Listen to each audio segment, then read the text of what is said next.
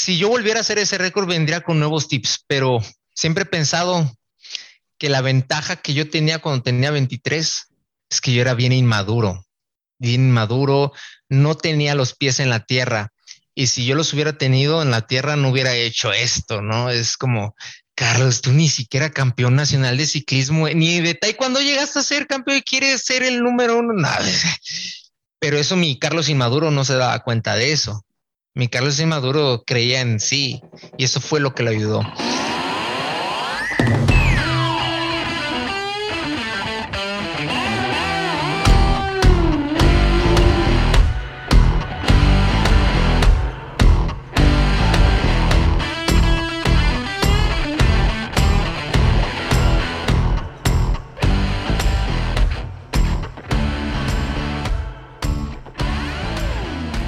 Gente, bienvenidos a un nuevo episodio del podcast Como el Incómodo.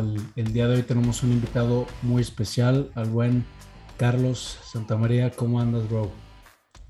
Bien, este, ya terminando el día con un cafecito para el último punch. Ah, so. Oye, ¿qué, ¿qué andabas haciendo? Eh? Fíjate que era justamente la pregunta con la que quería empezar. ¿Qué andas haciendo ahorita tú? ¿En qué, en qué andas metido ahorita? Y justamente ahorita, pues Creo que por lo que veo te tocó un día largo. ¿Qué fue lo que hiciste hoy? Este, ah, yo estaba trabajando, trabajo este, como testeador de programas y páginas web. Eh, checo que no tengan errores y, y, eso, eso es lo que estaba haciendo hoy. Ya, ¿y desde cuándo entraste ahí, aquí a este, esta chamba? qué onda? Ah, apenas la pandemia me hizo buscar esa chamba, ¿sabes? Este, eh, cuando empezó la pandemia el año pasado, yo prácticamente mis ganancias las tengo de ser conferencista y de mi libro. Ah. Y en la pandemia a mí me afectó gachísimo, ¿no? Es, me, me, me, dio un giro como de, porque a toda la gente que pues se dedica a los eventos, pues les dio el madrazo y todo, ¿no? O sea, es como de, madres, ¿y ahora, ¿y ahora de qué buscas? No, vi gente que le dio un giro completamente a su empresa, ¿no? O sea, de hora de vender eventos, de repente ya están vendiendo productos, eh, así completamente porque pues buscas, ¿no? Y pues algo así me pasó a mí, o sea, en febrero este, ya tenía mis conferencias de, en febrero estoy hablando del año pasado, ¿no? Ya es que en febrero la pandemia todavía estaba así como que, todavía ni la veíamos venir, solo escuchabas que allá que en China algo estaba pasando, al menos así yo lo tuve de perspectiva, ¿no? Y de repente este, tenía una conferencia en, para enero, febrero, marzo, como para abril, y en febrero a mí me hablan los de los de esa eh, conferencia y me dicen, oye, Carlos, la conferencia que tienes en abril la vamos a cancelar por lo de la pandemia que está en China. Y yo, yo, yo así como, pues, pues, bueno, y la vamos a posponer hasta septiembre. Y así como, pues, pues dije, pues ya, quizá, no sé, quizá traen otros problemas, otras cosas y ya buscan ese pretexto, ¿no? Y, pues bueno, ya la, ya la historia te la sabes y me di cuenta que, que sí se estaba dejando bien, venir bien recio todo y, y estuve un año sin conferencias y era como de, de, de, de ¿y ahora qué hago? y pues este, me, es un amigo eh, que, que tiene como su empresa para realizar aplicaciones, software y todo eso, me comentó de esta chama y dije, vale, vamos a darle.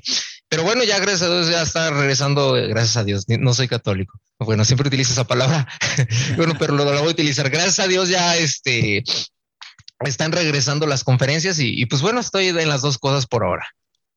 Órale, qué fregón. Oye, y, tu modelo de negocios, una vez que, porque bueno, a ver, primero para la gente que no te conoce, pues tú eres poseedor de un, un récord Guinness de Exacto. cruzar el continente de América, Alaska. Mira, te lo traje para, para presumírtelo así directo, lo digo para. Aquí lo puse. Mira. Ahí está, en 2015, de Alaska a Argentina en 117 días y 5 horas. 21 de agosto a 16 de diciembre de 2015. Ok. Ahí está. Brilla, o sea, sí, es, es, es el original, ahí está el log. Para la gente que no conoce, este el, el, récord Guinness. Después de eso, digo, de antes ya eras atleta, le dabas duro cuando te cambiaste a la bicla, eres atleta. ah, hiciste tu tarea, hiciste tu tarea, hiciste tu tarea. Ya te tengo bien investigadito, mi, Carlos. Eh, hiciste esta travesía, después vino, pues vinieron las conferencias y el libro. a partir de que tú acabaste tu, esta travesía, este viaje récord, tu modelo de negocios giró eh, alrededor de esas conferencias y libro o cuánto después fue de que ya empezaste como a dedicarte a esto? fue casi enseguida, ¿eh? pero yo no tenía planeado hacer nada de eso. Eh, de hecho, mi, mi, forma de ser era muy tímida, o sea, yo de, de tímida, tímida, de así no poder hablar una pizzería o cosas así. Y, recuerdo esto, o sea, yo terminé en diciembre el récord del 2015. En enero del 2016 un amigo me habla, oye, ¿quieres venirte a dar una charla para mi escuela? Él, él tiene, una, él tiene una escuela de taekwondo. Dije, va, me gustó, y quizá porque era un público fácil, quizás si la primera vez me hubiera tocado un público difícil, quizá ya nunca hubiera seguido, ¿no? Pero a ese público les gustó mucho. Y después de ahí, este, los de la corneta, el, la radio, la corneta del DF, se enteraron de mí. Me hicieron una llamada y fue como una entrevista así rápida de a lo mucho dos minutos, ¿no? Así, así chiste, chiste. Y ahí alguien me escuchó y me habló y me dijeron, oye, este, ¿quieres venir a dar una conferencia? Este, ¿cuánto cobras? Y yo, ¿se, se cobra, se cobra por esto? Ah, yo, ah, espérame. yo ni sabía, pero yo ni sabía. Y yo dije, se cobra por eso. Espérame, es que ando ocupado. Ahorita te marco y le colgué. Investigar cuánto cobra un conferencista, ¿no? no es como una chamba, ¿no? Pues mira, este, es que es quemar, es quemar a conferencistas, ¿no? Porque, pues, dependiendo quién les hable, este, les, este, pues cambian sus precios, ¿no? Pero un conferencista que mínimo, o sea, que sí vive de esto, es que yo no sé qué tan correcto sea. Pero sí, o sea, eh, andan, andan eh, mínimo, mínimo, mínimo, mínimo arriba de los 15 mil. Un conferencista que cobra esto, pero te puedes encontrar conferencistas que ves este en los famosos de que encuentras en Instagram así andan en los 200, 200 mil. Y ahí, este, bueno, yo no sabía de este mundo, ¿no? Yo a investigar, eh, a hablar con gente, a ver qué se sabían, qué chismes sabían. Y ya le inventé un precio al, tipo este, lo aceptó y de ahí empecé este, a, escalar. ¿Y el libro en qué, en qué momento vino? Yo no, sé en qué eh, punto, ¿cuánto tiempo te tardaste en, en dar con la idea de que querías hacer un libro? Ah, fíjate que es que todo viene, todo vino hacia mí. Yo no, no, no tenía esas ideas. Las conferencias sucedió así. Lo del libro fue igual. Eh, eh, bueno, yo empecé a dar conferencias por mi cuenta. Después, este, una persona se entera de mí, una persona que se dedica a manejar conferencias, que era la empresa Conferencistas México, es una empresa fuerte de conferencistas, me busca y me dice, oye, ¿quieres chambear para nosotros? Somos un bufete de conferencistas y nosotros estamos a sacar conferencias más fácil, ¿no? Y dicho y hecho, ¿no? O sea, sí, ellos pues ya tienen todos los contactos y pam, pam, pam. Ellos, este, con ellos estuve mucho tiempo, entonces ellos ayudaron a hacerme más conocido en este ámbito y por ahí la editorial Grupo Planeta de libros, este es como está en el top 10, ¿no? Eh, de, editoriales de libros, me, me contacta y, y, fue bien curioso, me, me, contactaron en un café, me acuerdo, en un café ahí de, de la Ciudad de México y ahí cayó, esto son cosas, fíjate, nunca hablo de estas cosas, ahí, ahí cayó el director de Latinoamérica, Grupo Planeta. Así como ahí estaba, yo dije, ah, yo ni leo libros, pero aquí estoy. ¿eh? y, venía junto con una, eh, una encargada normal. Y pues él, él simplemente quiso conocerme y, y pues le gustó mi historia y, y no me la hizo de, cosa, simplemente, pues, ¿quieres hacer un libro con nosotros, sí o no? Y, pues dije, wow, ¿no? Y ya este, se fue me dijo, oye, tengo una junta que no sé qué, pero te dejo con ella. Ella era una trabajadora del Grupo Planeta y me dijo, oye, debo decirte que, esto es raro que suceda, no es como que viene el director de Grupo Planeta a hablar contigo, el director de Latinoamérica, a hablar contigo, ¿eh? No, no, no es, no es normal, entonces este, esto tiene buena pinta. Este, entonces me dijo, toma esto, ¿eh? o quizás ya todos les dicen, ¿verdad? y este, a todos les llevan un pseudo director. No, no, si era el director, si era el director y este, y pues a tomar la, idea y, y ahí fue cuando debo decir de que yo no, yo no era lector en ese entonces, ¿no? Yo no soy una persona lectora. Hasta hace, hasta en pandemia me hice súper lector, pero muy lector. Bueno, en ese entonces este no era nada lector y era como algo bien chistoso para mí, ¿no? Porque, por ejemplo, ahí, por ejemplo, un, no sé quién me, quién, quién me hizo este comentario, me dijo, oye, el único libro que has leído es el tuyo, ¿no? llevando, o sea, en toda mi vida, yo creo que apenas había leído tres libros en toda mi vida, te lo juro, no era lector. Y este, y fue bien curioso, ¿no? Mi libro lo tuve que leer como cuatro veces para ver, checar errores y cuatro veces en menos de, de, un mes, o sea, así, pam, pam, me lo estaba echando mi libro una vez a la semana de, de a ver, pam, pam, pam, pam, aquí hay una corrección, vamos a hacer. Y así fue como se dio esa idea.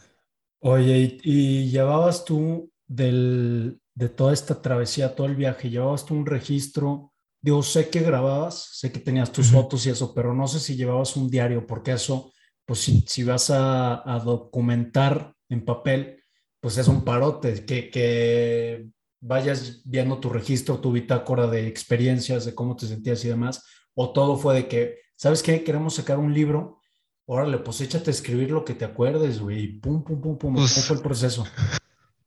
Este,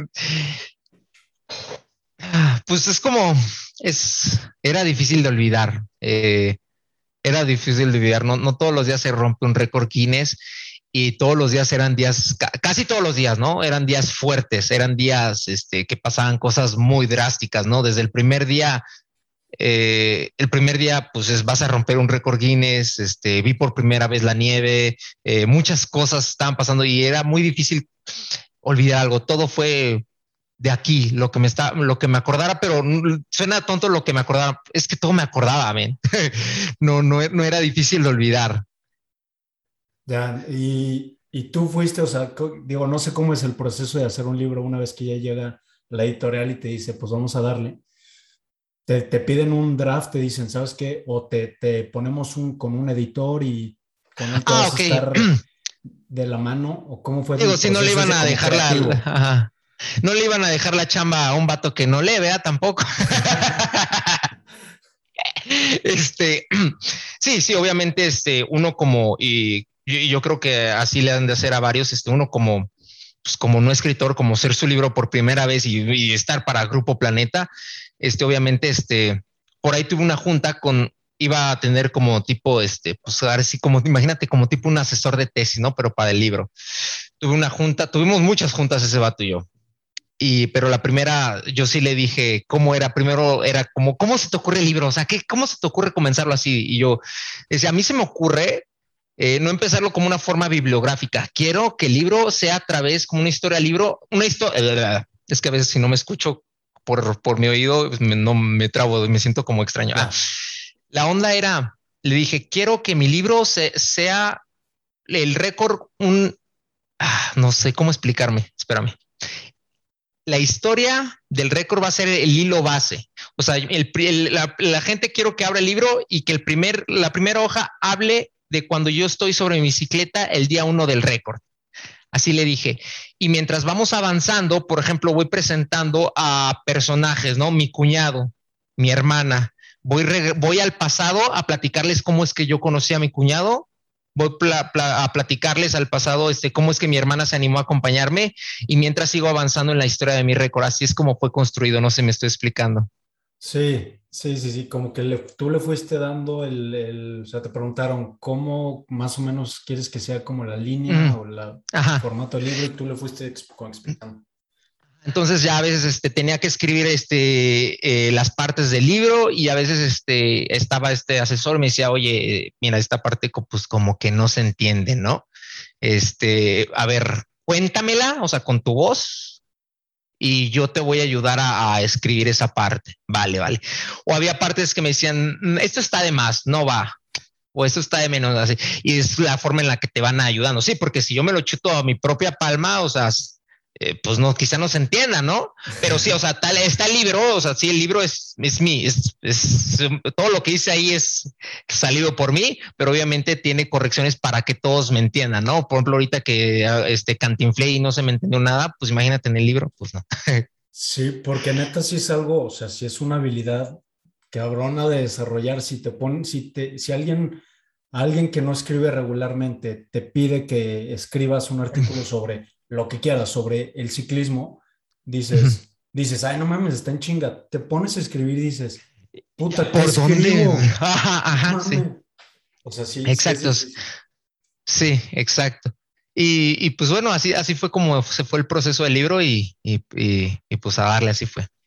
Oye, y ahora me voy a regresar en el tiempo, pues, no sé, hace creo que siete, ocho años, cuando te empezó a, a latir esta idea que viste un vato ahí con una visión europeo que dijiste, que le preguntaste, oye, ¿tú qué pedo? Que te dice, no, pues que estoy cruzando en bici. Y que dijiste, a la madre. ¿Cómo empezó el, el, o cómo aterrizaste el proyecto? Porque es muy fácil decir, ah, pues estaré chido, pero ya aún cuando lo, lo aterrizas, que le dices a tus jefes o no sé con quién te acercaste, ¿Cómo fue la planeación, la logística? ¿De dónde sacaste la lana? Porque sé que no, no tuviste mucho patrocinio y para echarte un viaje así de largo, si necesitas pues mucho abastecimiento, nutrición, hidratación, que sí, o sea, son millones de cosas y más que te van saliendo sobre la marcha. ¿Cómo fue la planeación logística del evento inicialmente? Bueno, como primero fueron, y antes del récord de Alaska Argentina existieron viajes más pequeños. A partir de que vi a este europeo, como cuenta la historia, eh, fue mi primer viaje San Luis Acapulco. Yo le llegué con, mi papá y le dije, ¿sabes qué? Le conté la historia, vi un vato en bicicleta ahí en la calle que dijo que hizo desde Argentina y está acá y ¿cómo es eso? Yo quiero algo hacer así. Eh, el viaje, pues ahí era más chiquito, simplemente fue una planeación. Este, mi papá me dio la idea, me dijo, oye, pues mira, tienes familiares de aquí hasta Acapulco, mira, tienes, bueno, ah, en, en, en Querétaro tienes tíos, te puedes quedar ahí. En la Ciudad de México tienes tíos, te puedes quedar ahí. En Cuernavaca tienes tíos ahí y hasta en Acapulco. Y ahí te vas quedando y en las partes, pues que no, pues un hotelito.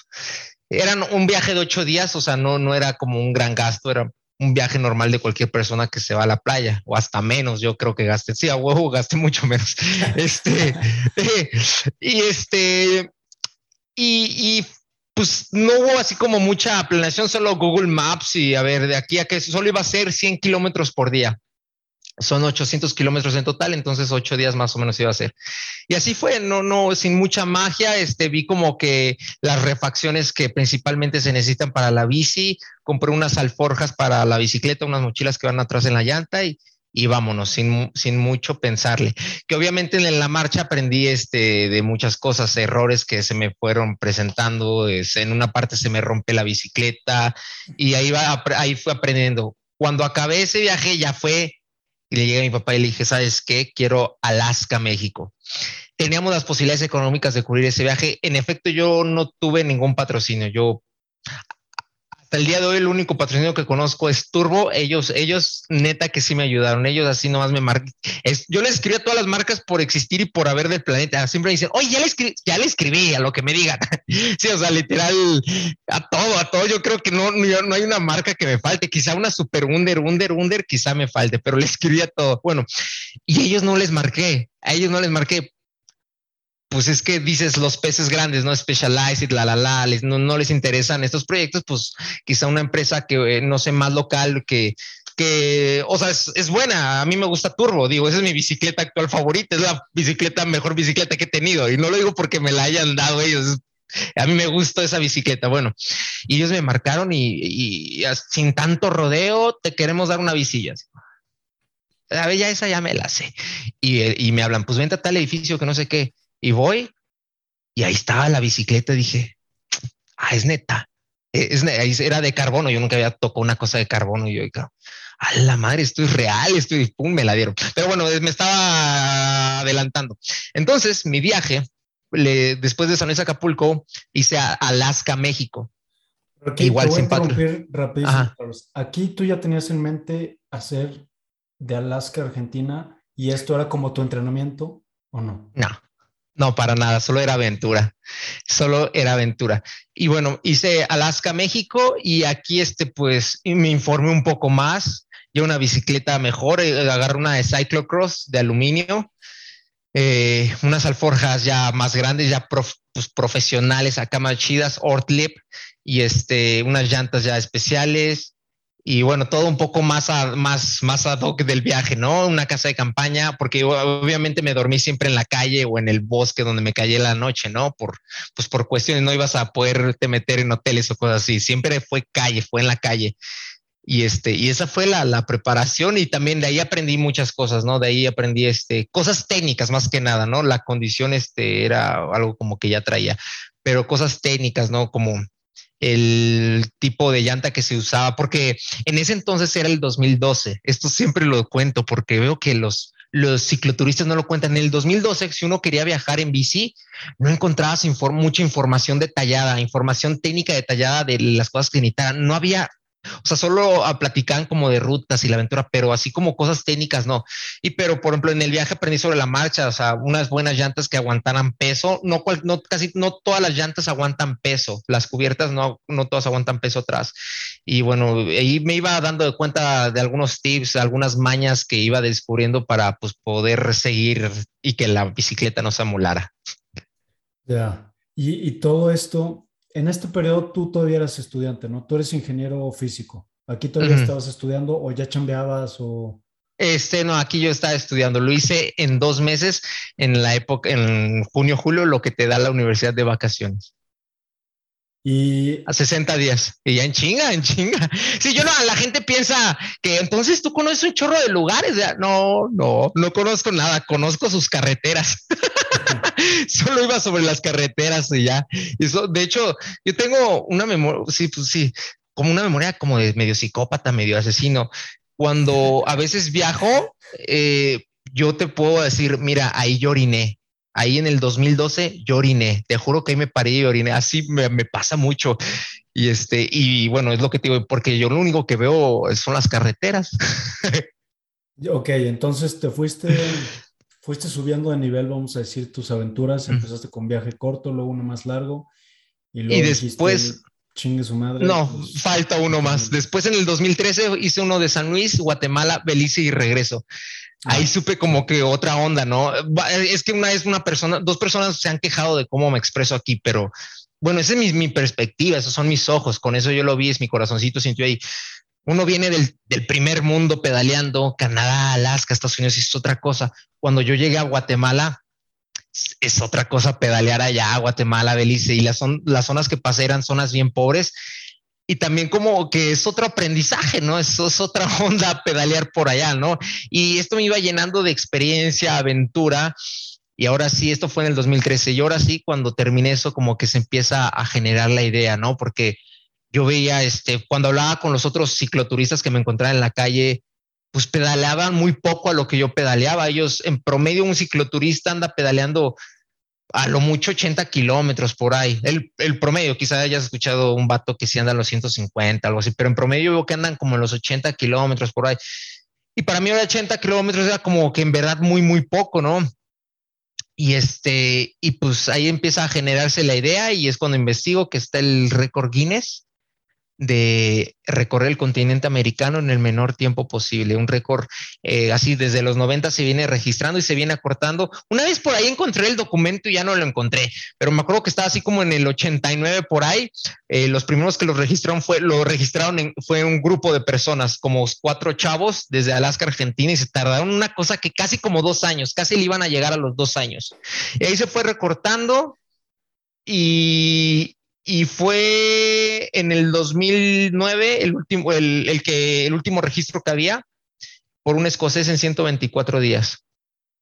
O sea, ya estaba recortado ya mucho tiempo en el 2009, 124 días.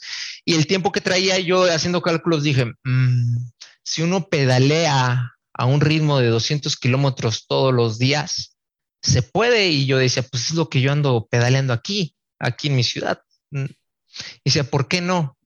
Y así fue como empezó a generarse toda la idea. Oye, ¿quién te preparó o tú te programabas la entrenada? Me refiero antes, o sea, la entrenada porque digo, no sé, es un desgaste físico fuerte, ¿no? Ajá. pedalear 200 kilómetros al día. Yo que acabo de empezar a darle a la bici, pues mi primer día, no sé, le di 60, pon 50 y pues está cansadón. 200 no es como que es una distancia corta para la gente que no tiene referencia de la bici. Si un gran fondo son 160, 180 por ahí, que es lo equivalente a un maratón, ¿no? O sea, son distancias grandes. ¿Cómo te preparaste o tú te programabas o le dijiste a tu coach, oye, me quiero aventar 100 días dándole 200 cada día o qué pex? Ahí te va. Bueno, creo que una de las cosas que ayudó es que fui taekwondoín, eh, que no venía yo de la nada, ¿no? De, o sea, no venía como, eh, era ya deportista, sabía lo que era el alto rendimiento y pues ya sabía lo, lo que era tener condiciones, ya, ya venía con condición, ¿no? Y cuando yo llegué a la bicicleta fue en el 2019, así porque yo me salí de taekwondo y empecé a correr y después un día toqué la bicicleta y me di cuenta como que se me facilitaban las distancias largas. O sea, yo me acuerdo a los, a los dos meses ya estaba haciendo arriba de 200 kilómetros, a los dos meses de haber tocado por primera vez la bicicleta, ¿no? Y se me facilita porque el correr, no, el correr sí me, es como es como ah, se mueven músculos diferentes y yo siento, o sea, yo correr soy malo, ¿no? En distancias, haciendo comparación. Y me daba cuenta pues que sí tenía la facilidad en la, en la bicicleta, ¿no? A pesar de que, bueno, yo ya tengo un historial de deporte. ¿Y cómo me preparé a esto? Fíjate que había muchas, muchas cosas encima este, de, de, de, mí en el récord, ¿no? Había muchas cosas, es que te va a sonar bien loco, en las que tenía que fijarme, y había muchos gastos de por medio y así. Y entonces, este, agregar a un coach, a este entrenador, nos subía más el presupuesto. Estaba, digo, estaba ahorrando, digo, no me, yo me quedaba en el récord, también me quedé en la calle, o sea, me dormía en la calle. Yo no compré ropa especial de ciclismo para pedalear en las temperaturas altas, yo pedaleaba con chamarra normal y así, o sea, me rocé por todas partes, ¿no? Entonces, todo el entrenamiento fue por mi cuenta, o sea, todo, todo fue por mí. Ok. Oye, si, si tuvieras que dar un aproximado de cuánto te salió todo el viaje los tres meses, más o menos cuánto fue. No sé si, si tienes una idea o no. Este, es difícil darte, darte la, la, la cifra, ¿no? eh, todo, iba muchas, en el camino mucha gente nos iba aportando, ¿no? O sea, desde gente que en el momento me veía y sin saber por qué extendieron su mano y me regalaban comida, ¿no? E, es difícil es contestar esa pregunta. Ya, oye, y aparte, yo me imaginé, o yo pensaba que, que la organización de Record Guinness, por hacer tú una marca, dice, no, pues eh, ahí te va tu, tu, tu reconocimiento y aparte una, aportación económica, pero tú ah. tienes que pagar esa madre, ¿no? Eh, no, si Récord Guinness te da 5 millones de dólares por romper un récord, pero yo los quemé, no soy materialista, es algo. Ah, no es cierto. No, no, mames. No, mames.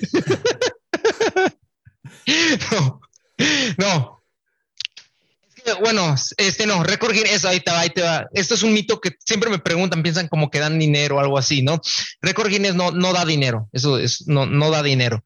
Este, tampoco tienes que pagar por, eh, o sea, gastas, gasta, o sea, gastas dinero en hacer el récord, ¿no? Pero no tienes que pagar eh, a ellos de denme el récord, no. No. O sea, no tienes que pagarles a ellos, pero tampoco ellos te pagan. Ya, entonces tú le escribes, metes una solicitud. Ajá, metes una solicitud, hay como un, intercambio de correos, te piden tu currículum, etcétera, y te mandan el reglamento del récord que quieres romper. Son, son, a mí me tocó un, un bonche grande de reglas, ¿no? De, de, esto, esto, cumplir esto, la, la, la, la, la, y todo se hace ante un notario, este, que ahí son gastos, ¿no? Pero no son gastos que van a Record Guinness, son un notario de aquí, etcétera y todo se hace de una forma pues legal y de la forma más este tangible y creíble, ¿no? Y, bueno, y así es, ya después ya tú mandas todos esos documentos a Record Guinness, este, como eh, sellos del pasaporte que coincidan con el GPS de, que traías en la bicicleta. También, pues ven que no haya alguna cosa rara en el GPS, así como un salto de un punto a otro, una velocidad muy rara o cosas así. Y ellos se encargan en, en este, en checar todo, ¿no? Creo que hasta les mandamos el odómetro en, la paquetería. Este, y esa es la forma en la, que se encargan de ellos de checar. Hay récords, por ejemplo, que son más cortos, ¿no? Récords que se, que son en un día, ¿no? Récords de el ciclista, la, la, el, ejemplo, está ahorita muy sonando mucho el, el récord de la hora en bici, ¿no? Por ejemplo, ahí, ahí a veces sí puedes tú pedir a Record Guinness, ahí si les pagas si quieres, ah, eh, mandan un, a un juez suyo y ahí el proceso es más rápido y ahí mismo eh, te entregan el certificado, porque para mí después de romper el récord fueron como cuatro meses de espera. Ok, va. Oye, y en el ya un poquito más en el proceso o términos, no sé si técnicos se podría llamar, pero pues como del día a día de, tu viaje, ¿cómo le hacías para la comida, la tomada, la, las idas al baño? Porque son son lapsos de, carretera muy, pues muy largos y había pedazos en los que no había absolutamente nada y a no sé qué porcentaje de tu viaje te quedaste sin, sin coche de apoyo. Entonces sí está muy, digo, me, me intriga, me interesa el saber cómo le hacías para manejar eso y más cuando te quedaste sin coche de soporte. Ah, ok, sí. De aquí, yo tuve un vehículo de apoyo desde Alaska a, a, Panamá. Tuve un vehículo de apoyo ahí. Y yo, ¿cómo, ¿cómo, era una rutina? Era levantarme, me gustaba en ocasiones este, salir una horita en ayunas, pedalear una hora en ayunas, comer, y seguirle. Eh, y en la noche, ah, y a veces había comidas, a veces cuando sí me sentía mal o algo así, cuando había muchas subidas, como que sí sentía una, una quema grandísima de calorías, ¿no? Y ahí sí pedía comer. Pero en ocasiones solo me gustaba el desayuno y la cena. Y eso, y eso buscaba más, porque también a veces ahorraba mucho tiempo, ¿no? A veces no me bañaba por el simple hecho de, de estás ahorrando unos 10 minutitos de, de, más de sueño y entre 10 minutitos que te vas juntando entre todo el día, a veces echas una horita más de sueño, ¿no? Pero sí, buscaba cómo ahorrar la forma mejor y me acuerdo una de ellas era a veces no comiendo, solo desayuno y, comi y cena. ¿Y esas comidas eran cosas sólidas o eran de que barras y... Ah. o, o te cocinabas ahí, no sé? Sí, por ejemplo, sí, eh, sí. estos, estos productos, por ejemplo, de, barras energéticas y así, cuestan, cuestan si ya lo vemos ya a una gran dimensión, a un gran proyecto, este ya. Ajá. Ya, ya, ya un, un, proyecto ya elaborado, ¿no? Porque si la gente me dice todo esto, sí, yo, yo hoy en día consumo esto, ¿no? Porque no estoy en un récord, ¿no? Pero acá son, se van juntando muchas cositas por ejemplo, que un entrenador, que, las barras, y se han juntado y, ya dices, no, yo no puedo con, entonces vas quitando estas cositas y pues era comida normal, ¿no? Ellos, este, er, mi cuñado y mi cuñado y mi hermana me hacían, eh, comúnmente siempre era espaguetis, salchichas y ya, creo que siempre era eso, espaguetis, salchichas, hot cakes, sándwich de Nutella, eso vendrían siendo mis barras mediante voy pedaleando, sándwich de Nutella, eh, sándwich de mermelada con crema de cacahuate. Eh, eh, pues ya. Sí, cosas rápidas, sencillas que te dieran calorías para poder jalar, para tomar también nada más agua natural. Ah, mira, bueno, hablando ya de dietas, ahí te va, ahí te va algo. Eso no le he dicho, ¿eh? Yo tuve un problema muy serio con el Red Bull. Mi, mi cuñado y mi hermana se estaban dando cuenta que el Red Bull me daba, hacía, hace magia conmigo, ¿no? Yo soy, yo tengo problema con el café, o sea, mira, te voy, te voy a mostrar cuánto café me serví y vas, la gente se le hace muy mamón, pero esto es lo que yo tomo de café. O sea, está así, así. Y esto es lo que estoy dando sorbitos y sorbitos y sorbitos desde hace rato, porque yo soy muy sensible a la cadena. A mí me, pues así, yo me sirvo una taza y media de café, me pone mal, o sea, mal, estoy tengo como que depresión, como que mucha energía, como que, pero para mantenerme estoy, eso que viste, no estoy, y, bueno, el Red Bull, no, hombre, me, vea, me hace ver el futuro y estos vatos me estuvieron metiendo Red Bull y Red Bull durante todo el... Y yo me acuerdo que yo ya, así en la tarde ya iba medio madreado, ya nos veía al, fondo en la carretera a mi cuñado así con un Red Bull, ¿no? Y pues, yo estaba madreado, lo toma. Llegué aquí a México, o sea, ya, ya terminó el récord. Mi cuerpo me pedía Red Bull sin tener nada que hacer en la vida. Y estuve así como un año, yo creo. Un año, sí fue un año, sí, tomando Red Bull a lo estúpido. O sea, casi todos los días estaba tomando el Red Bull al grandote así y estar así todos los días así. Ah. Pero sí, esa, esa, esa dieta me dejó mal. O sea, lo que ibas tomando, tu hidratación fue casi puro Red Bull o la mayoría Red Bull. Sí, era casi Red Bull y Coca-Cola. Y si, y si es que si notaba la diferencia, si notaba la diferencia cuando tomaba pura agua, o sea, la agua es buena, ¿no? La agua es buena, pero sí notaba que, o sea, qué raro, que qué deportista te comúnmente todos están diciendo, no, es que hay que comer sano para, pues, o sea, sí, sí hay que comer sano, pero eh, no sé, yo no sé, solo te voy a decir que el Red Bull me ayudó mucho. Pero después vinieron los problemas, venían problemas de no poder dormir, ya no estaba comiendo bien. Yo me di cuenta, no sé si tenga que ver con lo del Red Bull y así, pero yo me, me metí a Red Bull y se te quita un poco las ganas de comer y te sientes con mucha energía. Y ya vinieron problemas de que yo notaba que ya no podía este, comer mucho, que ya estaba y empecé a hacer ejercicio y aunque hiciera ejercicio quería comer y ya el cuerpo ya no me lo pedía y tuve que ir con una nutróloga, etcétera. O sea, sí me trajo los problemitas, ¿no? Y, y este, mi coche me acuerdo que siempre apestaba a ese olorcito característico de Red Bull, siempre apestaba. Y hasta que tuve una novia y esa novia me quitó la adicción, me, miraba muy feo, así como, estás tomando Red Bull. Y le dije, sí, sí, y me miraba muy feo y, ya, y ella me quitó esa adicción. Ya, es, es, que pues sí, se te hace un, un ciclo que todo, todo se, se junta de alguna manera, porque el Red Bull no te deja dormir porque estás muy acelerado, que no duermes bien, entonces tu dieta pues te desbalancea. No comes bien, no tienes tanta energía para hacer ejercicio, entonces necesitas Red Bull y no sales de ese... Exacto, y, eso, es, cafeína, o sea, la cafeína es, al fin de cuentas es, una droga, ¿no? Y la cafeína es adictiva, ¿no? Hay gente que no puede, no sepas, hay gente que es adicta de, estar temblando y necesita estar tomando pastillas de cafeína, ¿no? Y bueno, el Red Bull trae cafeína y no sé qué tanta locura y y por eso te pide estar consumiendo más y más, ¿no? Ya por fin pudimos hablar bien mal del Red eso me siento ya bien. Ya, es malo, es malo, pero pues ahí teníamos eso a la mano. No, claro, sí, semejantes chingas.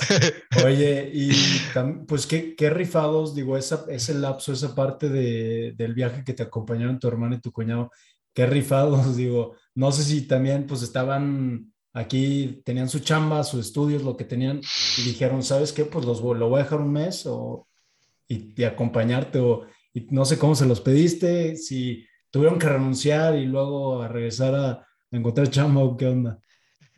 Así, tal y como lo estás mencionando, eh, yo estaba muy metido, imagínate que en algún momento yo llegué con la idea, ¿no? Del récord, y ahí estaba, y de repente ya eh, en las comidas ya se hablaba de un mentado récord que quería romper.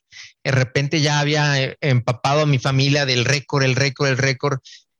Y emocioné a mi cuñado y a mi hermana y, y sí, dejaron sus cosas, tenían ellos su, su, vida y dejaron y dijeron, vamos a hacer tu vehículo de apoyo y fue muy, muy, muy padre. Y ya de repente, pues, eh, ese año se trató a mi familia, solo nos enfocamos en, lo que iba a ser el récord, ¿no? Al final de cuentas, ese cuadro es de toda mi familia. Claro, qué fregón. Oye, y una vez que regresaste, acabaste tus estudios o ya no sé si, si pudiste acabar tu ingeniería en, física. Yo terminé esa carrera, pero nunca me titulé. Nunca me titulé. Y ahora en pandemia, este, regresé a, tocar las puertas. Eh, ¿Se acuerdan que se acuerdan que yo no me titulé y ahí este entonces empecé a escribir la, tesis este ahora en pandemia y o sea ya tenía un cachillo escrita pero ya la, terminé ahora en pandemia y ahora nomás estoy como para revisiones para hacer este la defensa. Oye, ¿le estás dando la bici ahorita? Eh, no, no, bueno, es que sí, o sea, sí, sí le doy, pero no, no como constante cuando, es que fíjate que en las veces pasadas cuando eh, tenía un proyecto en, en, frente, le daba de lunes a domingo, literal, de lunes a domingo, pero ahora siempre estoy en búsqueda de un patrocinio. Eso sí, o sea, en mi mente creo que mi vida por ahora se trata solo de eso, de buscar un patrocinio para el próximo récord, literal. Me levanto pensando cómo va a suceder y así, o sea, todos los días estoy tras de eso, tras de eso, tras de eso, porque es difícil eh, uno por su cuenta poder este, cubrir las necesidades de un récord, ¿no? Y este, y por ahora me enfoco más en eso que en el entrenamiento, ¿no? El día que ya tenga el patrocinio, ahí voy a estar como enfermo en la bici, pero sí, o sea, la agarro este, la bici, pero no como antes, ¿ya? ¿Y cuál es el, digo, he escuchado que tú, que Te he escuchado hablar de que te gustaría hacer la vuelta al mundo. No sé si ese sería el, el siguiente. Sí, eh, estaba la vuelta al mundo o Euroasia, ¿no? De Portugal a Vladivostok en bicicleta, pero ahora con esto de la pandemia ya no son tan factibles estas ideas de récord, ¿no? Porque hay simplemente países que no te dejan entrar y así. Entonces, este, me tuve que quitar todas estas ideas por ahora, por ahora, y hay un récord este que es eh, el ciclista que más ha pedaleado en un mes. Actualmente está en 12 mil kilómetros 12 mil, espero que ya no suba más, 12 mil kilómetros y este, y lo padre de ese que se puede hacer solo en, lo puede ser en, algún autódromo, en algún, en algún circuito de una gran carretera, ¿no? Que se conecte en varias carreteras y pueda hacer un gran circuito. Y en un, y en un mes este, lograr superar esos 12 mil y tantos kilómetros, eso es lo, lo que busco. Y también lo, lo padre es que, pues bueno, se reducen los, los costos, ¿no? Se reducen los costos y, y pues quizá alguna, en algún momento algún patrocinio se, se anime. Son 400 kilómetros al día. Ajá, ah, viene, pero sí. Sí, la onda es que yo cuando rompí el récord, eh, esta es una, bueno, entonces te gustan los números, ahí te va esta parte.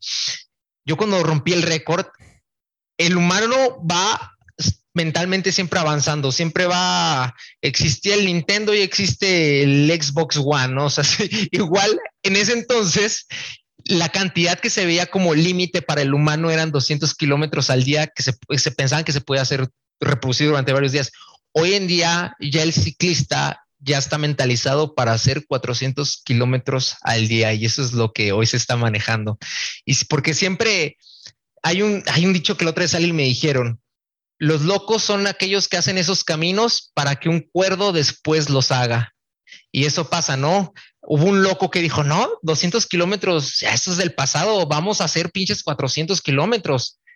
Y ya cuando yo veo que ya un rarito raro está logrando esas cantidades, ah, pues digo, pues si ya alguien puede, pues yo también. Y esas son las cantidades que hoy en día se están manejando para los récords de distancia.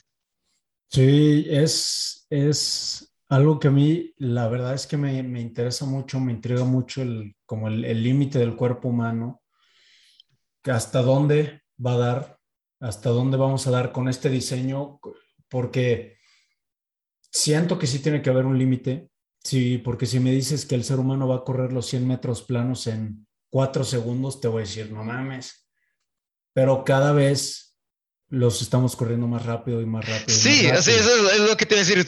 cada Olimpiadas hay un nuevo récord mundial, pero es como no se sabe, ¿no? Hay récords que sí, pero no sepas que el salto de longitud eh, según yo, no se ha roto desde el 1991, desde el no, o sea, es un frego. hay récords que se han quedado, pero sí ves en las Olimpiadas siempre hay, mínimo se rompe un récord mundial, ¿no?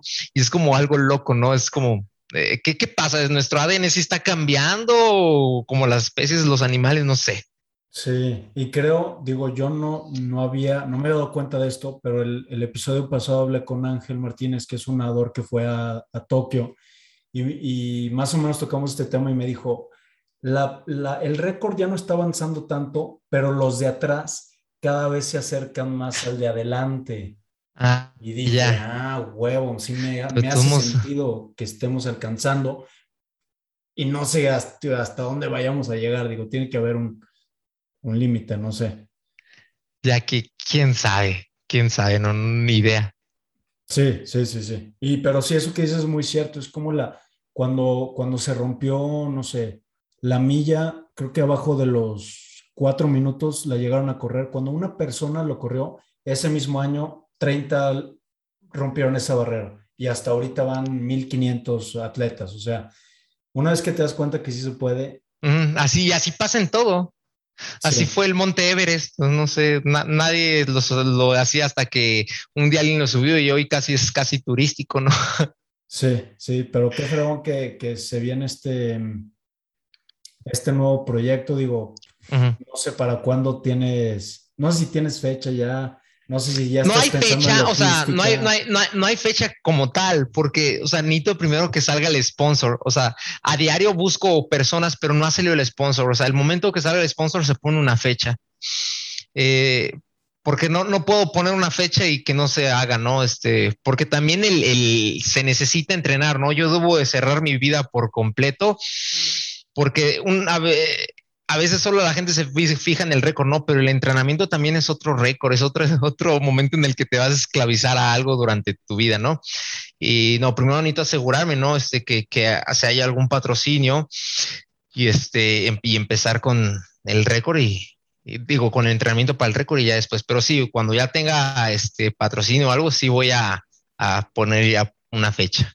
Buenísimo. Por si alguien, algún sponsor está escuchando, que se anime, ahí échenle DM. Su marca puede tener un récord mundial. Oye, Carlos, y, viendo pues todo esto en perspectiva, viéndolo hacia atrás, si pudieras regresar el tiempo al día uno que empezaste a pedalear en Alaska con chingos de chamarras, rosado, que viste nieve por primera vez, ¿qué consejo te darías como para hacerte el, trip o el viaje un poquito más fácil? ¿Qué le dirías a ese Carlos de, de 20, creo que tenías 23 años, ¿no? Ah, ah, sí hiciste mucho tu tarea, me gustó. sí, 23.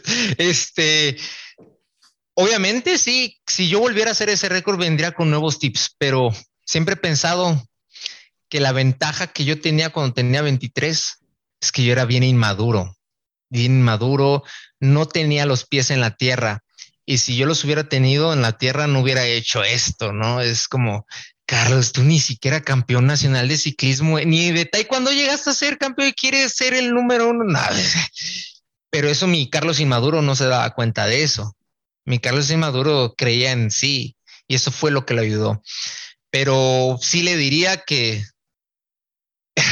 que al principio se ve muy, muy monstruoso ese récord. Al principio se ve, se ve muy monstruoso y le diría que me fuera pedaleando más lento.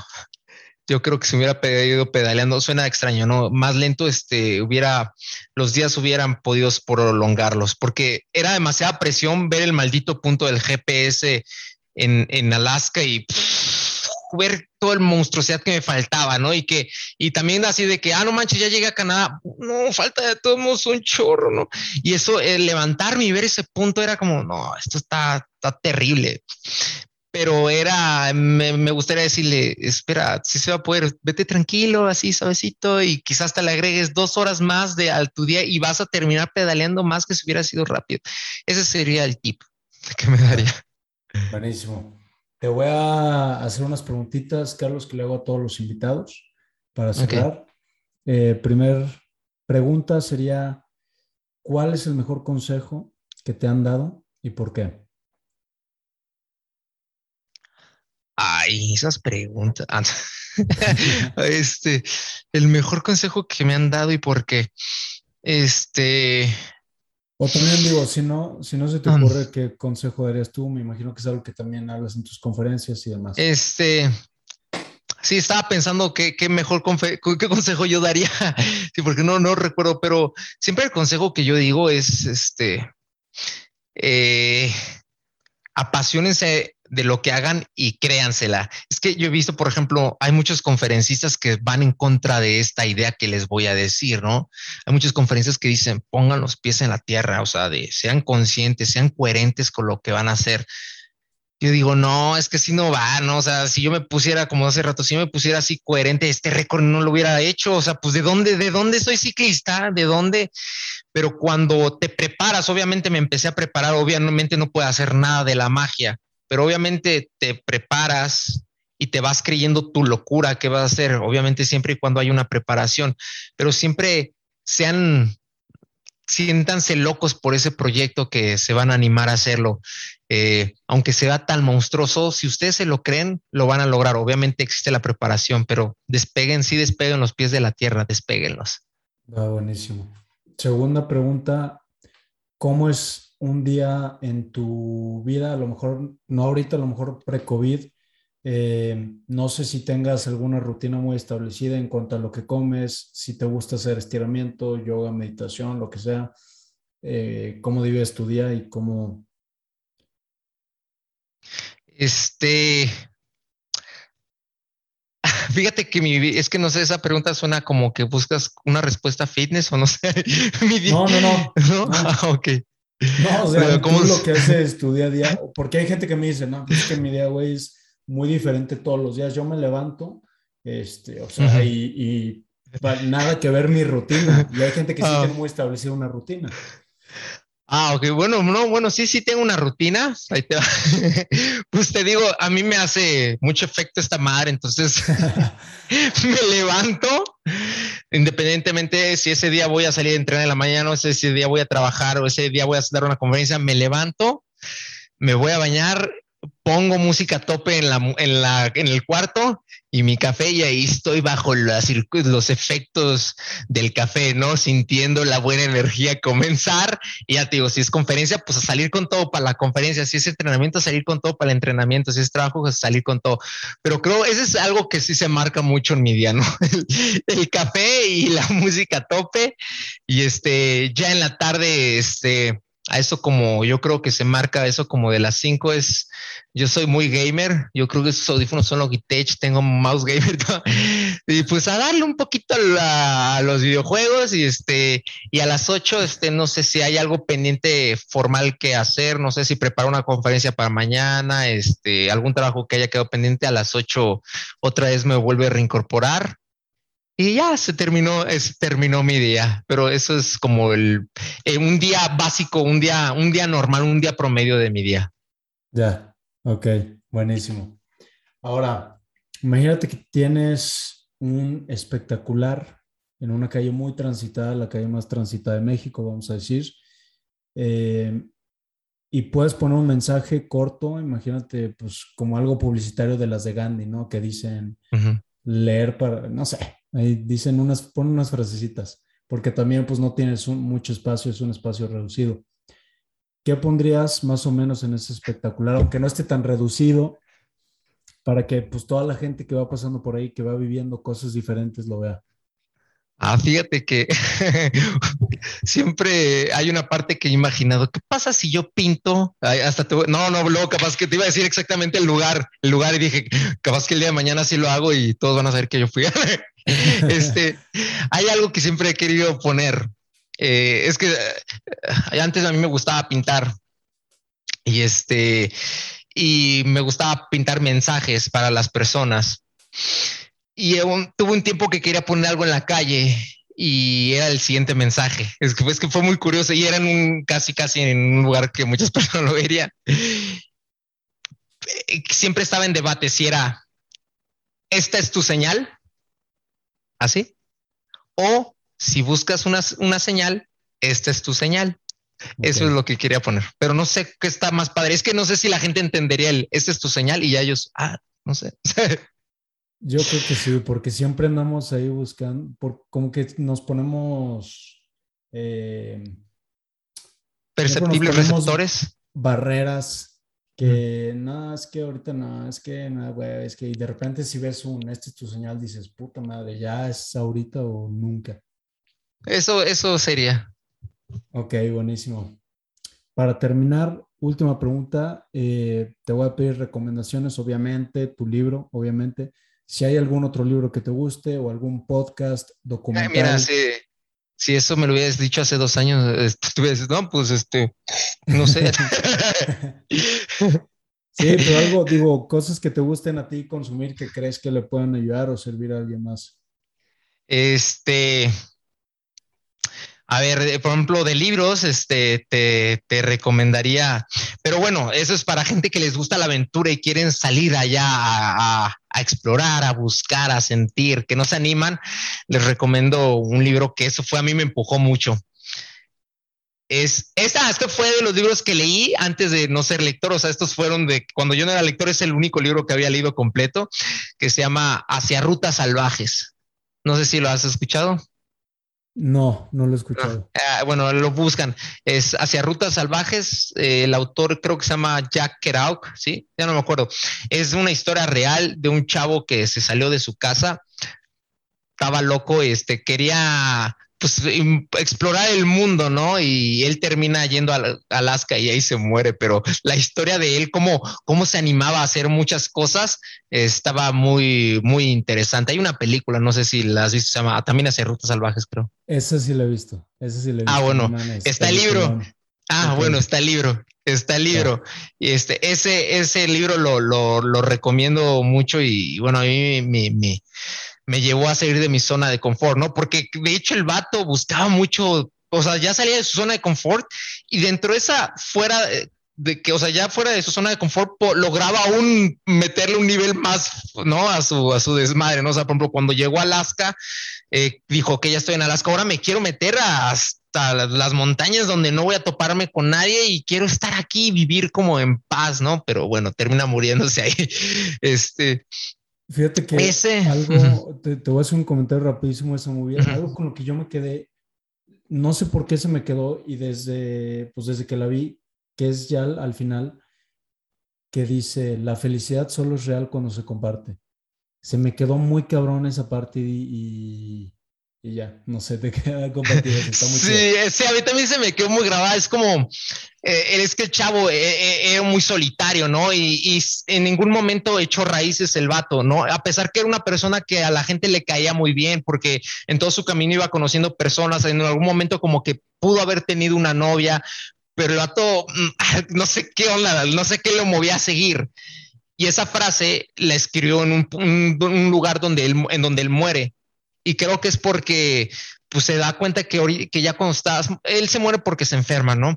Y ya cuando está enfermo, y pues se da cuenta que a la mera hora él se lo va a llevar todo, ¿no? O sea, todas sus experiencias, todo, todo, pues no, que o sea, dice murió solo, ¿no? Pero bueno, la verdad nos, nos enteró que hubo mucha gente que se hizo una película, que se hizo un libro, no se enteró él de eso, pero creo que era el punto de él, ¿no? Que, que todas las cosas que hagamos, este, pues hay que que sean compartidas, ¿no?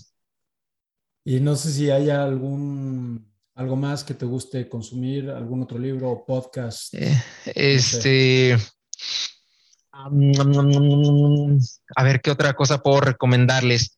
Eh, ¿Tu libro? No, yo creo que mi, libro, mi libro, mi libro. Es que soy raro cuando, cuando uno mismo da su libro. Sí, bueno, mi libro, mi libro, les, este, si les gusta la, la aventura, eh, eh, no solamente porque la gente piensa como que es muy de ciclismo o algo así. No, no, no, no, no, no, no, no, para nada. Este libro lo abarqué para que fuera para todos, ¿no? Es hay aventura de todo tipo. Igual, si es como para invitar a la gente a salir de, su zona de confort. Y les digo, no, no es solo para ciclistas. Obviamente, si eres ciclista es un plus, ¿no? Te, va a encantar esa aventura. Pero esta aventura es en general para todos. Esas son las dos cosas que recomendaría. Buenísimo, pues ya para acabar, ¿cómo te puede encontrar la gente en redes sociales? Estoy este, en Facebook e Instagram como Carlos S. Ciclista, S de Santa María me pido todo junto, Carlos S. Ciclista. Ese es. Ah, buenísimo. Pues Carlos, agradecerte por aceptar la invitación, muchas gracias por, por darte el tiempo y también gracias a la gente que se quedó escuchando hasta ahorita. No sé si te gustaría ya cerrar con algo. Este, sigan sus sueños, despeguen los pies de la tierra. La neta, si los dejan ahí, pues no, no, no se van a animar a hacer nada porque, no sé, da, da miedo si te pones a pensar mucho las cosas. Venga, vámonos.